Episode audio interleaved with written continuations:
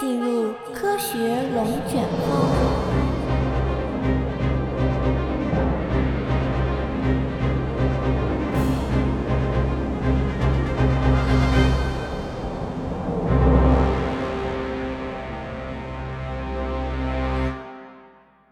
上一集我们说到，格尔吉在库恩的帮助下，成功的验证了未知物质其实是一种促生长因子，而并非抗糙皮病因子。而学有机化学出身的库恩并不满足于现状，他非常迫切地想知道促生长因子到底是什么，它又是如何起作用的呢？大家好，我是科普作者小叶，欢迎来到本期的科学龙卷风。接着上期的故事，我们继续来揭开黄绿色荧光色素的神秘面纱。执着的库恩开始查阅从古至今所有与之有关的文献，他发现。由于这种促生长因子具有特别明显的黄绿色荧光，科学家们其实在很早以前就已经注意到了它的存在。最早对其进行报道的是英国化学家亚历山大·布莱斯。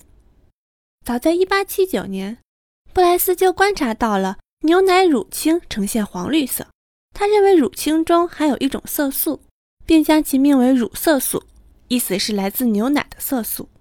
自那以后，科学家们又在鸡蛋和动物肝脏中发现了类似的黄绿色素，分别命名为卵黄素和肝黄素。不过，直觉告诉库恩，这三种来自不同地方的黄素很有可能就是同一种物质。于是，库恩利用自己娴熟的有机实验技能，对三种黄素进行了一系列化学反应。这里需要额外说一下，想要分析一个物质的结构。当时化学家们的做法就是将它与各种活泼物质进行反应，然后通过生成的产物来判断原物质具有哪些化学属性。每一种属性往往都会对应相应的结构，用专业的话来说，就是对应相应的官能团。库恩经过一系列分析，发现这三种黄素的化学性质极其相似，它们都含有两个甲基和一个五碳糖。虽然库恩在论文中对其的结构描述并不是十分准确，但基本上已经八九不离十了。五碳糖其实就是核糖，它广泛存在于生物体的 DNA 和 RNA 中。大家是否想过，疫情期间我们通过检测病毒 RNA 来判断是否感染的时候，为什么要把这个过程叫做核酸检测呢？其实，核酸的“核”字指的就是 RNA 结构中的五碳糖。因为黄素里有五碳糖，所以库恩给它起了一个新名字，叫做核黄素。这个名字也在1937年被美国医学会的药学和化学委员会所采纳。同时，由于核黄素是继维生素 B1、硫胺以来第二个被发现的维生素，它也因此被命名为维生素 B2。20世纪30年代，维生素 B1 已经被大量提纯运往世界各地，以治疗脚气病。库恩也非常希望自己一直研究的核黄素也能够被大量提纯，但是按照当时的技术，把核黄素的提纯从实验室水平上升到工业生产水平，仍然有一个巨大的鸿沟需要跨越。起初，库恩尝试利用老鼠的肝脏建立一个能够大量提纯核黄素的方法，他采用的是传统的溶剂萃取，但是效果并不是很理想。于是他把范围扩大到一系列的植物和动物组织中，可惜都以失败告终。幸运的是，库恩的一位同事艾德加·莱德勒开发了一种叫做色谱分离的技术。相比传统的萃取方法，这项新技术能够更加快速和准确地分离目标物质。库恩本以为利用莱德勒的这项新技术，大量提纯核黄素就是小菜一碟。可是令他万万没想到的是，即便有了新的方法，想要大量提纯核黄素仍然是一项艰巨的任务。核黄素虽然在自然界是广泛存在的一种色素，但是在当时库恩所使用的食物材料中，它们的含量并不高。分离和纯化一克核黄素，库恩用了五千升牛奶。如果想在鸡蛋中提取，那么获得一克核黄素需要用掉三万四千颗鸡蛋。尽管如此，库恩还是做到了。在工业合成的方法出来之前，用色谱分离技术提纯核黄素是效率最高的。不过，新的问题也随之出现了，当时的科学界普遍认为，库恩的这项工作不仅成本极高，而且并没有什么实质性的价值。主要有以下两个原因：核黄素的生物学作用机理并不明确。目前世界上并没有因为缺乏核黄素而引起的致命疾病。库恩当时也觉得，虽然有了那么多小鼠的实验，但是目前并没有任何一个研究和案例能把核黄素与某种人类疾病联系起来。而他也一直没能想出一个好方法来证明核黄素确实是人体所必需的。这项研究也随之进入了瓶颈期。一九三二年的某一天，库恩收到了一本来自德国自然科学编辑部的最新一期刊物。如果是放在平时，库恩早就把它扔在了某个角落，因为他知道这个自然科学杂志无非是英国自然期刊的德国山寨版罢了。不过，由于最近研究不是很顺利，抱着放松一下的心态，库恩翻了翻这本杂志。很快，一个熟人的名字勾起了库恩的好奇心。这位熟人名叫奥托·沃伯格，他是一名德国生理学家。库恩只知道他一直在研究微生物发酵过程中的生物氧化作用，但是不知道进行的怎么样了。正好借这次机会，库恩打算读一读沃伯格的论文。了解一下他最近的实验状况。沃伯格在论文中描述了一种呼吸作用中的氧化酶，这个氧化酶是在啤酒酿造过程中由酵母菌分泌的，呈现黄绿色。如果通过透析的方法，可以把这种黄绿色物质洗掉。一旦洗掉之后，这个氧化酶的活性也就消失了。库恩读到这段话的时候，突然眼前一亮，这个黄绿色物质。不正是自己研究了多年的核黄素吗？想不到自己冥思苦想的问题，居然在无意之间被沃伯格给解决了。同一年，库恩就迫不及待地邀请了包括沃伯格在内的三十七位专家，组织召开了一次学术会议。会议的内容是关于生物氧化问题及其基本过程。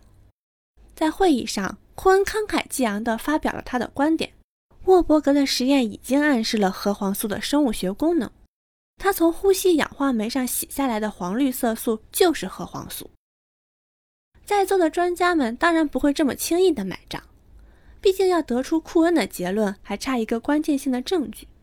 他们集体对库恩发出了提问：“库恩教授，如果想要大家接受您的观点，那最起码您得拿出证据。”证明沃伯格教授在氧化酶上观察到的黄绿色素就是核黄素。库恩作为一名自然科学家，当然早就料到了大家会提出类似的问题。他胸有成竹地说：“我当然明白，我现在所说的只是假设，你们大可放心。我已经设计了两个判决实验来验证它。如果实验结果证明我说错了，我也会向大家承认错误。”会议结束后的第二年。库恩就开始了他第一个判决实验。为了方便描述，我们接下去把沃伯格研究的氧化酶叫做沃伯格酶。当时的库恩已经知道，在纯净饮食的小鼠实验中，添加核黄素可以促进小鼠生长，但是并不知道如果把核黄素替换成沃伯格酶，会不会有类似的效果。库恩接下来做的，这是将所有之前实验中的核黄素换成了沃伯格酶。在这次实验中，只有带有黄绿色的沃伯格酶才能起到促进小鼠生长的作用，而洗掉黄绿色以后的沃伯格酶并没有类似的促生长作用。这个实验基本上就已经证明了核黄素和附着在沃伯格酶上的黄绿色素是同一种物质了。不过库恩还是很谨慎，他觉得如果是自己看到别人做了这么一个实验，那他肯定会质疑。他们两个只是碰巧颜色和功能都一样罢了，并不能证明两者就是同一个物质。因此，库恩又花了两年时间进行了第二个判决实验。库恩首先利用沃伯格的透析法，把沃伯格酶的黄绿色完全洗干净，沃伯格酶溶液的颜色随之变成了无色透明，氧化活性也消失了。接着，他又把自己研究多年的核黄素添加进去。沃伯格酶在恢复了黄绿色的同时，活性也恢复了。此时，库恩自己也长舒了一口气，因为他已经找到了证明两者相同的铁证。听到这里，我不知道大家有没有跟上库恩的思路。不过没关系，我打个比方来帮助大家理解一下。如果大家还记得中学生物课上关于酶的知识，那可能会对酶的专一性有一定的印象。酶的专一性告诉我们，每个酶与小分子底物的结合都是十分专一的。这就像我们拿钥匙开锁一样，如果把锁看作酶，那么钥匙就是小分子底物。一般来说，一把钥匙就只能开一把锁，一把锁也只能被一把钥匙打开。在库恩的实验中，我们也可以把沃伯格酶看成一块锁，他自己携带了一把黄绿色钥匙。但是在弄丢了这把黄绿色钥匙之后，我们发现它也能被核黄素这把钥匙打开。这就说明了核黄素与沃伯格酶自带的黄绿色素其实就是一种东西。不过这个实验到这儿还没完，细心的观众可能已经发现了一个问题：核黄素对于沃伯格酶这个氧化酶来说，既不是底物，也不是产物，而是起到了激活沃伯格酶活性的作用。离开了核黄素，沃伯格酶的催化作用就无法进行。这个现象在当时的科学家们来看实在是太不可思议了。核黄素自那以后也被称为沃伯格酶的配体，不过库恩更喜欢叫它辅酶。顾名思义，就是一种酶的辅助因子，起到激发活性的作用。关于辅酶，现在市面上也有很多类似的保健品。在纳豆激酶那期节目播出后，有一些听众咨询过辅酶 Q 十的保健品。其实人体中有很多辅酶，我也很好奇辅酶 Q 十怎么就如此活跃在保健品市场。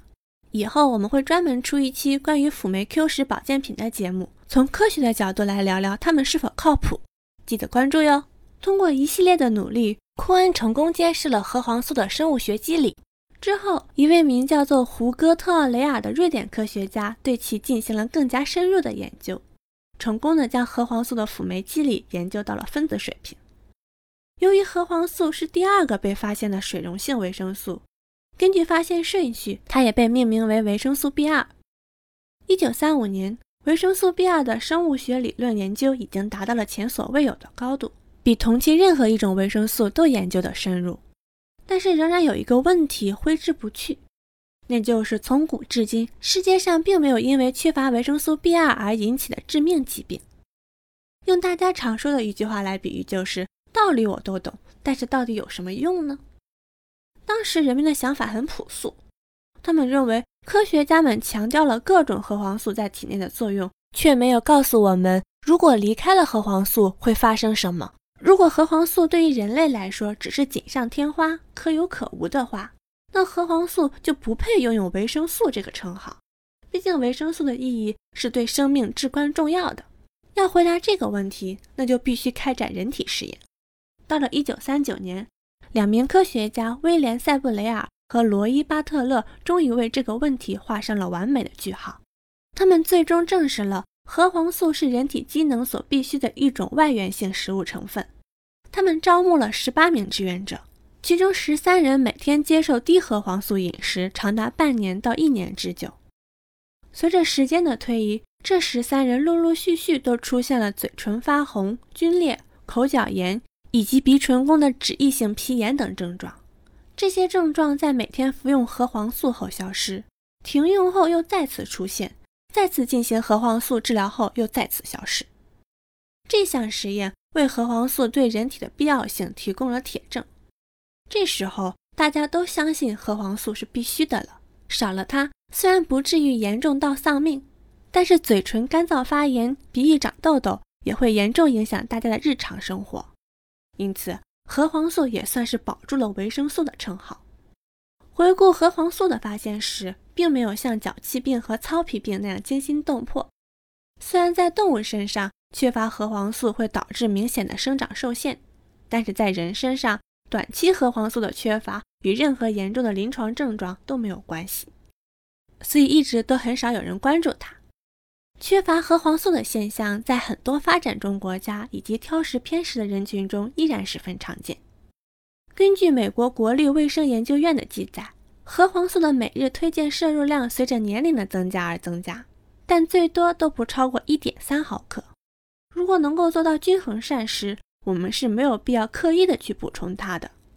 富含核黄素的食物包括鸡蛋、肝脏、瘦肉和牛奶，其中最高的是牛肝，每一百克就含有二点九毫克核黄素。从食物中摄取过量的核黄素，并没有明显的毒性，这可能是因为核黄素在肠黏膜中的溶解度和吸收能力有限。很多不良商家利用这一点，推销含有核黄素的高价膳食补充剂。在他们看来，反正吃多了也只是尿液变黄而已，对人体不会有明显的不利影响。但是我们必须得留一个心眼，小心不要被收割智商税。毕竟维生素 B 二作为药店中的非处方药，只卖几十块。目前为止，我们已经讲述了三种维生素，根据发现的先后顺序，它们依次被命名为维生素 B 一、B 二、B 三。这些物质都是易溶于水。